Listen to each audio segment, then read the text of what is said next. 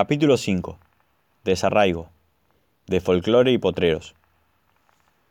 Cuando me estaba subiendo al avión existió también, entre una mezcla de sentimientos y emociones, un momento para el fútbol.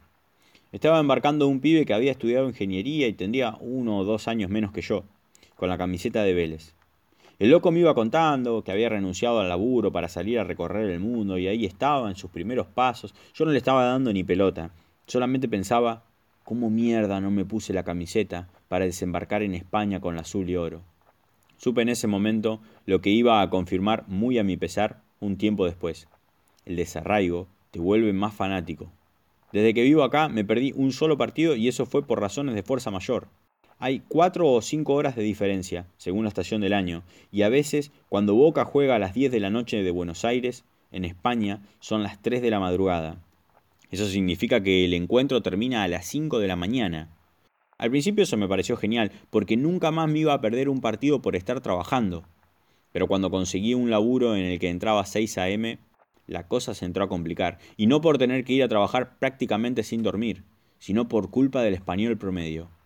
Sí, por culpa del español promedio. Digo así porque no son todos iguales, y en este caso voy a generalizar. El español, si se me permite la sinécdoque, no carece de pasión. Lo que le falta son dos cosas fundamentales que sostienen en pie a un fútbol tercermundista y pijotero como es el argentino. Folclore y potrero. Si le faltara pasión, su liga, que es acaso una de las más monótonas del mundo, ya habría desaparecido.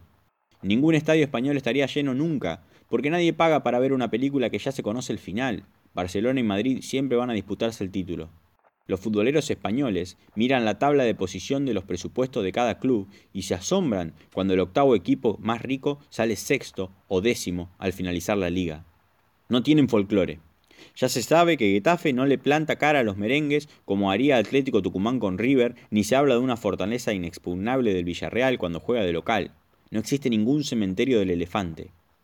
Los equipos juegan casi todos a lo mismo, algunos mejor y otros peor, según los jugadores que hayan podido comprar. No hay un estudiante de La Plata bilardista ni un independiente con paladar negro. No existen las escuelas. En Argentina, todos saben qué clubes juegan históricamente a una cosa y cuáles juegan a otra y cuáles han tenido éxito incluso. En España, todos saben qué clubes tienen más plata y el promedio de gol de Messi y Ronaldo. Esa diferencia puede ser la que haga que el español promedio tenga la culpa porque los números son indiscutibles, están hechos para eso. En cambio, los argentinos hablamos de cosas incomprobables. La mística coopera, jugadores que son de clubes chicos, un partido imaginario entre el Boca de Bianchi y el River de Gallardo la máquina de Muñoz, Moreno, Pedernera, La Bruna y Lustó, el valor de la paternidad de un clásico, las equivalencias entre una Copa Libertadores y cuántos campeonatos, cosas que nadie vio, intangibles, infinitas, inexactas, subjetivas y matemáticamente amorfas. El folclore es enemigo de las matemáticas finitas. Entonces, Llegar al trabajo un lunes a las 6 de la mañana en España con la sangre caliente por haber visto perder a Boca en la bombonera contra un amarrete Banfield de Falcioni y no tener con quién descargarme, me provoca una abstinencia incontrolable. Si el partido es en otro horario, no hay problema, porque me quedo una hora más despierto discutiendo con mis amigos de WhatsApp. Pero bajar de la camioneta en la obra y que los albañiles me griten ¡Vamos Boca, carajo! desde los andamios, sabiendo que los lunes teníamos permitidos esos 15 minutos de debate, es algo que extraño de forma desmedida. O entrar en la oficina de Corpico de la 104 y que Nito me diga que algún partido estuvo arreglado y ver a los muchachos cómo se empiezan a sumar a la charla. ¿Saben lo peligrosamente suicida que resulta un lunes cuando llegas al trabajo después de un superclásico y nadie, absolutamente nadie, te tira una chicana? Lo frustrante que es esperar la hora de salida un miércoles de Copa Libertadores y nadie, absolutamente nadie, te hable del tema para ir apaciguando la ansiedad. Y en segundo lugar, lo que le falta al español promedio es el potrero. O al menos en el fútbol en los recreos de la escuela, donde los dos mejores hacían pan y queso y el que perdía se quedaba con la sangre en el ojo hasta el próximo timbre porque siempre había revancha. O el fútbol en la calle, Ahí aprendés bien de pibito que no importa si tu capitán eligió como el culo, lo podés ganar igual.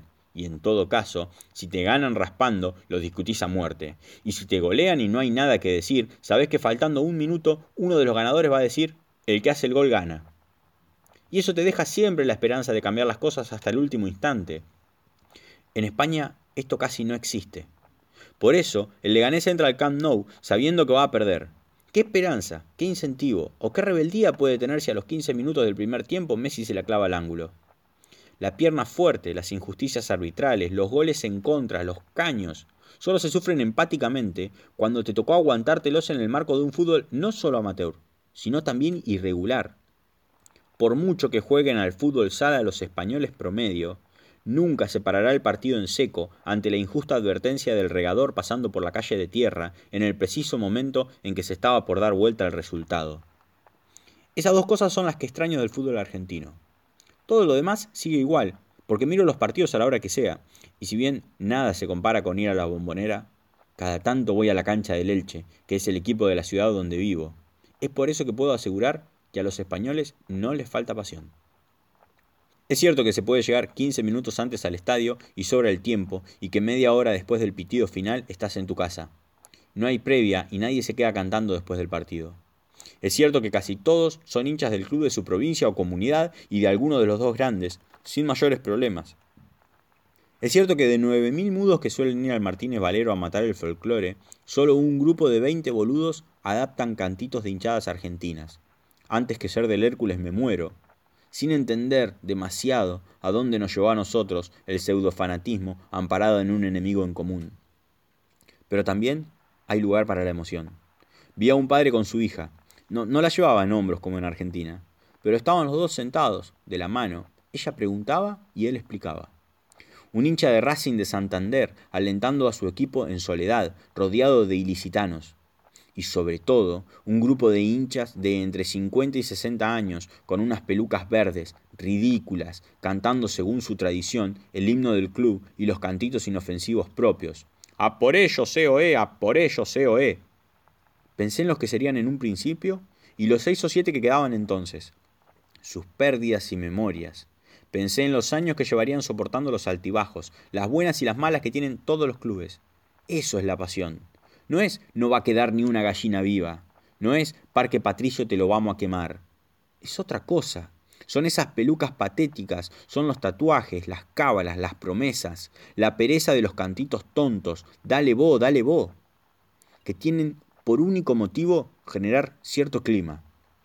La idiotez de no poder dejar de ser prisionero teniendo las puertas abiertas la terquedad de seguir viendo fútbol a sabiendas de la corrupción en Argentina y la disparidad en España.